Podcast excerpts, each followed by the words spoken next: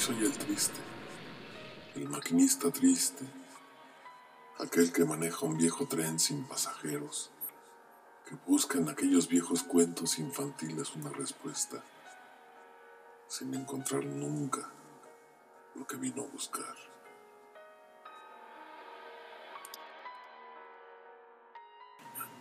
A la sombra de un león me siento a fumar tu recuerdo mientras los árboles deshojan los pedazos de un amor que nunca, nunca existió sobre los girasoles de tu memoria.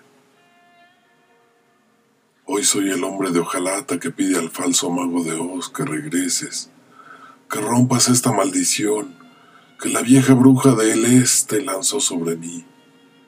Pero ya estás lejos más lejos de esta tierra maldita y su camino de ladrillos amarillos, y los girasoles ya no giran hacia el sol. Solo me queda una anforita de alegría, a punto de alcanzar el final.